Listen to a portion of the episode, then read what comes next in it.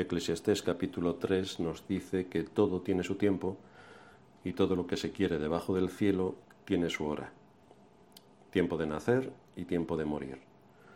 Tiempo de plantar y tiempo de arrancar lo plantado. Tiempo de matar y tiempo de curar.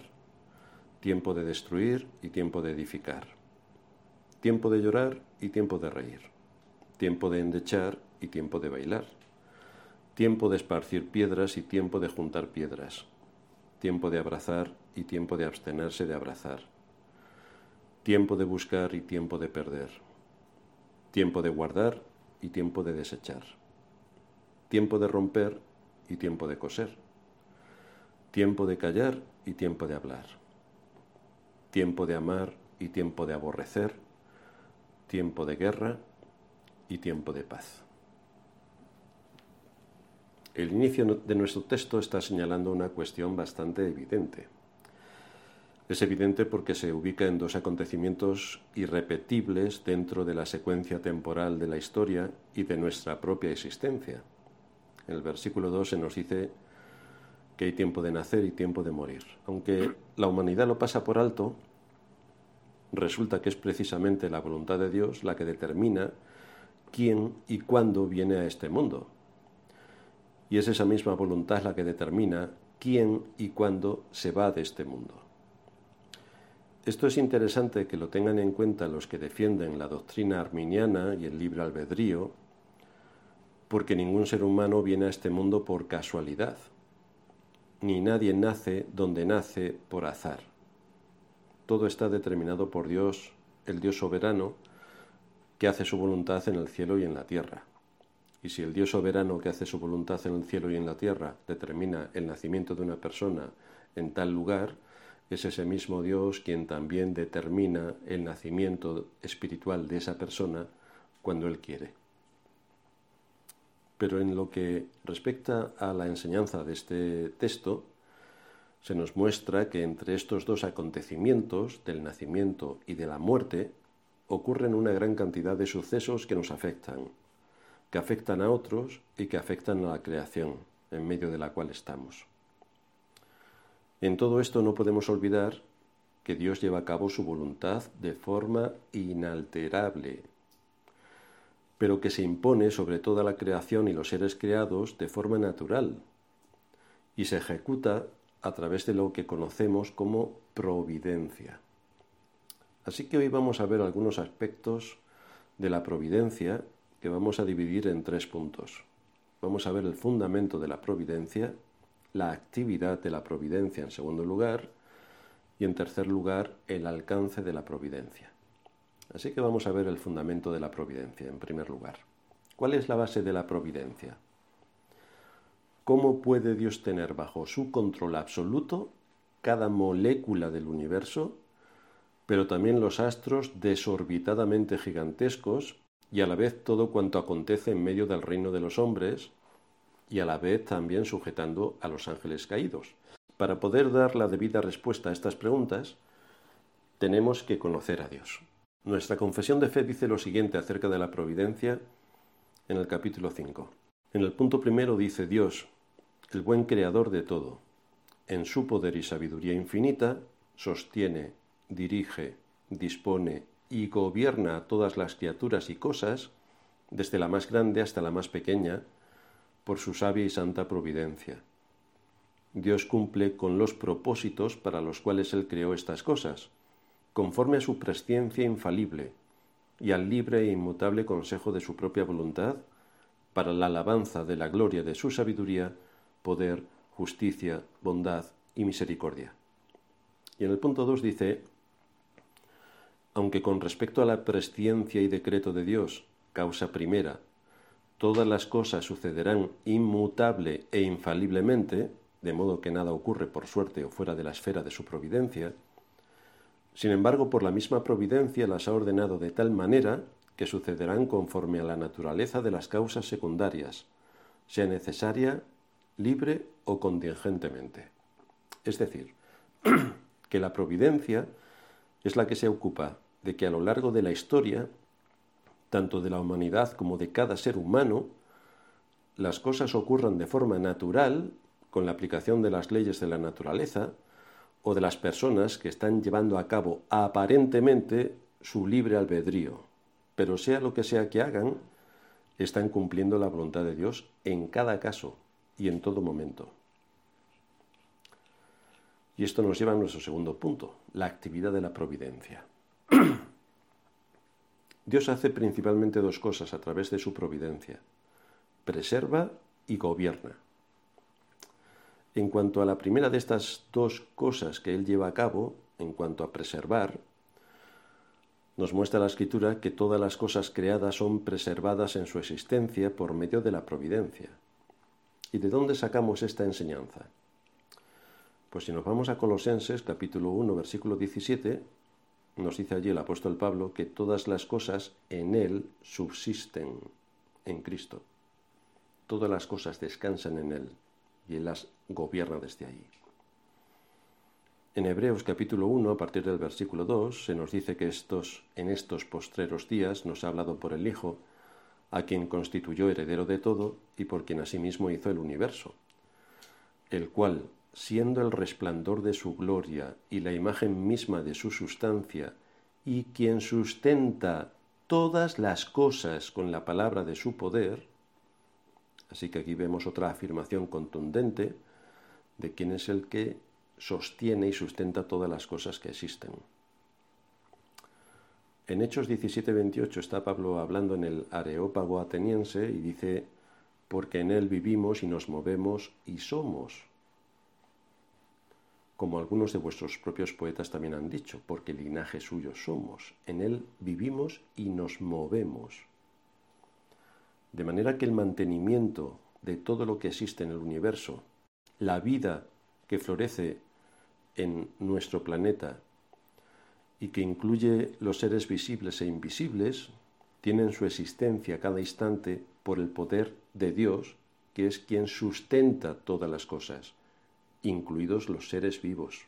Con los seres vivos me refiero a los seres humanos y a los ángeles, tanto los buenos como los caídos.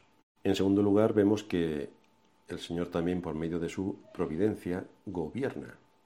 Dios dispone de todas las cosas para cumplir sus propósitos soberanos. El Salmo 103, el versículo 19, nos dice que el Señor ha establecido su trono en los cielos y su reino domina sobre todo. Isaías 14:24 nos dice, Jehová de los ejércitos juró diciendo, ciertamente se hará de la manera que lo he pensado y será confirmado como lo he determinado. Ciertamente se hará de la manera que lo he pensado y será confirmado como lo he determinado. Nadie va a mover la voluntad de Dios de su propósito inicial. Isaías 14:27 porque Jehová de los ejércitos lo ha determinado, ¿y quién lo impedirá? Y su mano extendida, ¿quién la hará retroceder? De manera que con esta doctrina de fondo es por la que podemos entender de qué manera Salomón empieza con la vida del hombre, el tiempo de su entrada a este mundo, su nacimiento, y el tiempo de su partida del mundo, su muerte. Estas son situaciones sobre las que el hombre no tiene ningún control, ninguno. En tercer lugar, vamos a ver el alcance de la providencia. Dios ha señalado el momento en, que, en el que todo ser humano va a nacer. Y también ha señalado la hora exacta en la que va a morir. Tiempo de nacer y tiempo de morir. Tiempo de nacer. Nosotros no existíamos ni en esta vida ni en el pensamiento de nadie no existíamos antes de nuestro nacimiento. Pero llegó el momento en el que cada uno de nosotros vino a la vida. Un ser con un alma inmortal fue traído a este mundo por la voluntad divina, por la voluntad divina. Tú naciste porque Dios quiso. Ese día y esa hora llegó porque Dios había decretado en la eternidad crearnos y traernos a la vida en este mundo en una época concreta, en un país concreto, en una familia definida. Ninguno de nosotros nos hicimos nacer. Ninguno de nosotros le pedimos a Dios que nos hicieran nacer. Ninguno de nosotros decidimos cuándo nacer ni en qué familia hacerlo. Dios lo tenía predeterminado y nacimos cuando en su plan eterno teníamos que nacer. David nos habla poéticamente del momento de su fecundación y nos dice en el Salmo 139, el versículo 15, No fue encubierto de ti mi cuerpo, bien que en oculto fui formado y entretejido en lo más profundo de la tierra. Mi embrión vieron tus ojos y en tu libro estaban escritas todas aquellas cosas que fueron luego formadas, sin faltar una de ellas. Así vemos cómo Dios tiene un momento previsto para cada acontecimiento que ocurre sobre la faz de la tierra, y esto se inicia con nuestro nacimiento. Y fue exactamente según el tiempo de Dios cuando hizo su aparición en este mundo, la persona de Cristo. Por eso Pablo dice en Galatas 4:4 que cuando vino el cumplimiento del tiempo, Dios envió a su Hijo un acontecimiento que ya había sido anunciado por el profeta Isaías.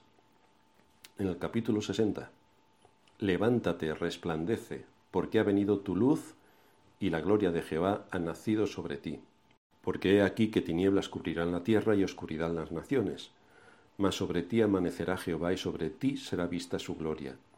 Y andarán las naciones a tu luz y los reyes al resplandor de tu nacimiento. Así vemos que no hubo, no hubo día más grande para la humanidad que aquel en el que Cristo nació. Aquel día se cumplían las profecías sobre el gran Salvador que traería redención a su pueblo. Pero veis que todo esto ocurrió de forma natural, casi imperceptible, para quien no quiso ver, que fue la mayoría. Porque el Señor nació como todos los niños nacen. Lo hizo en el contexto de una familia. Así nació el Señor. Así que hemos visto el tiempo de nacer, pero después también viene el tiempo de morir. Hay una gran diferencia entre una realidad y la otra, el nacimiento y la muerte. Una es causa de gran gozo y la otra causa de gran tristeza. Una hace traer al hombre a la vida por cierto tiempo y la otra se lo lleva para siempre. Cuando Dios creó al hombre, Adán no conocía nada de esta triste y terrible realidad. De hecho, Dios no lo creó para morir. Las escrituras nos dicen que Dios hizo al hombre un ser viviente, y el verbo indica una acción continua. El hombre no conocía la muerte, solo había oído de ella en la prohibición que Dios le había advertido si caía en la desobediencia. Pero como sabemos, el hombre no obedeció y como consecuencia se cumplió en Adán la maldición. Y no solamente él la experimentó, sino que toda la raza humana quedó sujeta a la muerte como fruto de su desobediencia. Eso es lo que nos enseña Romanos 5:12. Por tanto, como el pecado entró en el mundo por un hombre, y por el pecado la muerte, así la muerte pasó a todos los hombres por cuanto todos pecaron. Desde el día en que Adán pecó, esto se cumplió. Es una imposición de la ley universal. En el libro de Hebreos, en la carta a los Hebreos capítulo 9, versículo 27, se nos dice que está establecido que los hombres mueran una sola vez y después de esto el juicio. Así que esto es una ley universal. Y como se nos dice en Job 14:5, ciertamente sus días están determinados y el número de sus meses está cerca de ti. Le pusiste límites de los cuales no pasarán. Este es el tiempo de morir hay unos límites impuestos por la ley natural. Así que Dios nos dice aquí en nuestro texto que hay un tiempo para morir, un tiempo señalado para la muerte de cada ser humano, una ley universal impuesta por el Creador. Tu muerte y la mía tienen una fecha y hora exacta marcada en el calendario divino. No será antes ni será después, sino cuando Dios ha determinado que ocurra. Es interesante reseñar que se nos dice que hay un tiempo para nacer y un tiempo para morir, y no dice tiempo para vivir. Matthew Henry dice que es como si no valiera la pena mencionarlo, porque tan pronto como nacemos empezamos a morir. Tiempo de nacer y tiempo de morir.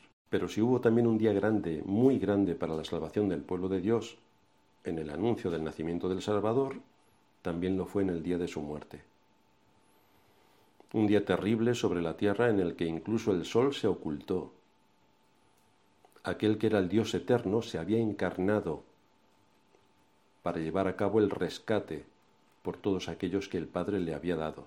Y en Mateo 27:45 se nos dice que desde la hora sexta hubo tinieblas sobre toda la tierra hasta la hora novena. Cerca de la hora novena, Jesús clamó a gran voz, diciendo, Eli, Eli, lama sabactani, esto es, Dios mío, Dios mío, ¿por qué me has desamparado?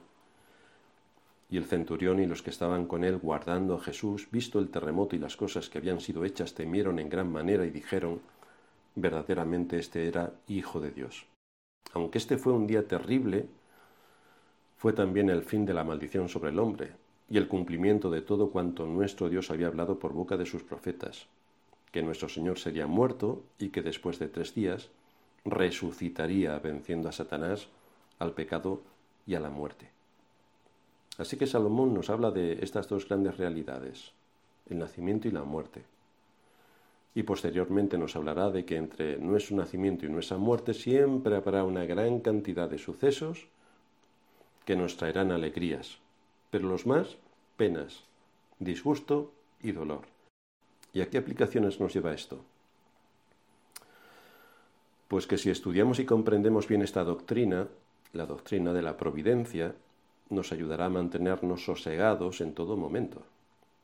Esto es importante porque entender y recordar esta doctrina evitará que caigamos en las garras de la ansiedad y también en una desmedida preocupación por el presente y el futuro. No digo que no tengamos que preocuparnos, pero sí que hay que tener cuidado con una desmedida preocupación. Podemos hacer muchas cosas en nuestro entorno cercano, pero hay cosas a las que no tenemos acceso, como es el camino que lleva el mundo hacia su destrucción. No podemos evitarlo. De manera que no podemos estar llorando todos los días por esto y tener un disgusto tras otro sobre por qué los pueblos piensan cosas vanas, o sobre las leyes que aprueban, que son para simios, no para humanos. Lo único que esto nos muestra es lo perdido y podrido que está el mundo. Por todas estas y muchísimas otras razones fácilmente nos podemos desanimar, frustrar o deprimir. Pero hay algunas notas de aliento. Por ejemplo, ¿recuerdas la escena en la que nuestro Señor está delante de Pilato, el gobernador de Palestina, que era el responsable del imperio en esa región un hombre con gran autoridad y con miles de soldados a su disposición? ¿Lo recuerdas? Solo tenía que dar la orden y el Señor sería ejecutado al instante. Pero cuando Pilato empieza a interrogar al Señor, el Señor se quedó en silencio. Entonces le dijo Pilato al Señor, ¿A mí no me hablas? ¿No sabes que tengo autoridad para soltarte y que tengo autoridad para crucificarte? Y entonces encontramos una respuesta del Señor que confirma esta doctrina de la providencia. El texto nos dice, Jesús respondió, ninguna autoridad tendría sobre mí si no te hubiera sido dada de arriba. Así que aquí vemos cómo el Señor trajo a colación la doctrina de la providencia en medio de esta crítica situación. Y esto nos debería ser de ejemplo porque es exactamente así como funciona. Nos debe alentar para no traer aflicción ni cargas al corazón, porque cuando uno ha hecho lo que debe, cuando uno ha hecho lo que debe, solo le queda esperar en Dios y en lo que Él haya determinado hacer. Todo está en sus manos. Ni los hombres más crueles y terribles de este mundo pueden hacer algo si Dios no se lo permite. Todos estos hombres están en las manos de Dios. Y si Dios se lo permite, y permite que hagan las barbaridades que están haciendo y el genocidio que están llevando a cabo, muy sutilmente para que nadie se entere, pero la gente se muere, también tenemos que decir es que está permitido por la voluntad de Dios. Porque esto es lo que aprendemos en la oración del Padre nuestro. Hágase tu voluntad como en el cielo, así también en la tierra. Si esto es lo que el Señor nos enseña, eso es también lo que debemos asumir. Y entonces debemos estar tranquilos. Nada va a ocurrir fuera de la voluntad de Dios. Nada. Nada. Sería algo terrible si las aflicciones nos vinieran por la mala suerte y creyéramos, como cree la mayoría del mundo, que nadie controla la mala suerte. Vaya, qué mala suerte. Pero debemos consolarnos sabiendo que Dios es quien puso nuestro nombre a la aflicción y que en su gran amor por nuestras almas envió la aflicción para nuestro bien. Esta es la síntesis de la enseñanza. En su gran amor de Dios por nuestras almas, envió la aflicción para nuestro bien. Es por esto que tenemos que confiar en el Dios de la providencia. Y es por esto que debemos descansar en Él, sea lo que sea que ocurra. Por eso Job dice, y fijaos la experiencia que Job tenía en la providencia, en el capítulo 13, versículo 15, He aquí, aunque Él me matare, en Él esperaré. De manera que si eso nos ocurriera, es la voluntad de Dios. Aquí en el mundo aparentemente es lo peor que nos puede pasar, pero para nosotros, los creyentes, es lo mejor. Para nosotros, los creyentes, es lo mejor. Nosotros creemos en Dios y en que hace todas las cosas para la gloria de su nombre y el bien de su pueblo, de manera que descansamos en su sabia providencia. Descansamos en sus brazos eternos. Y sea lo que sea que nos ocurra, si es su voluntad, es exactamente así como lo debemos aceptar y estar tranquilos. Vamos a terminar en oración. Padre nuestro, gracias te damos por mostrarnos con este texto que estudiamos cómo nos has traído a este mundo en un momento concreto y cómo también nos llevarás en otro momento concreto. Sabemos que todo está en tus manos y por lo tanto tenemos la responsabilidad de descansar en ti y aceptar todo lo que tu voluntad lleve a cabo en este mundo, porque todo tiene como objetivo, y así nos lo remarcas en la escritura, tiene como objetivo la gloria de tu nombre y el bien de tu pueblo. Sabemos que no siempre las aflicciones nos gustan, pero sí sabemos que son buenas para nuestra alma y para nuestro destino eterno. Así que te rogamos que nos ayudes a entender bien esta doctrina y a descansar en ti en todo lo que nos ocurra. Es en el nombre de Cristo que te damos las gracias y te pedimos esto. Amén.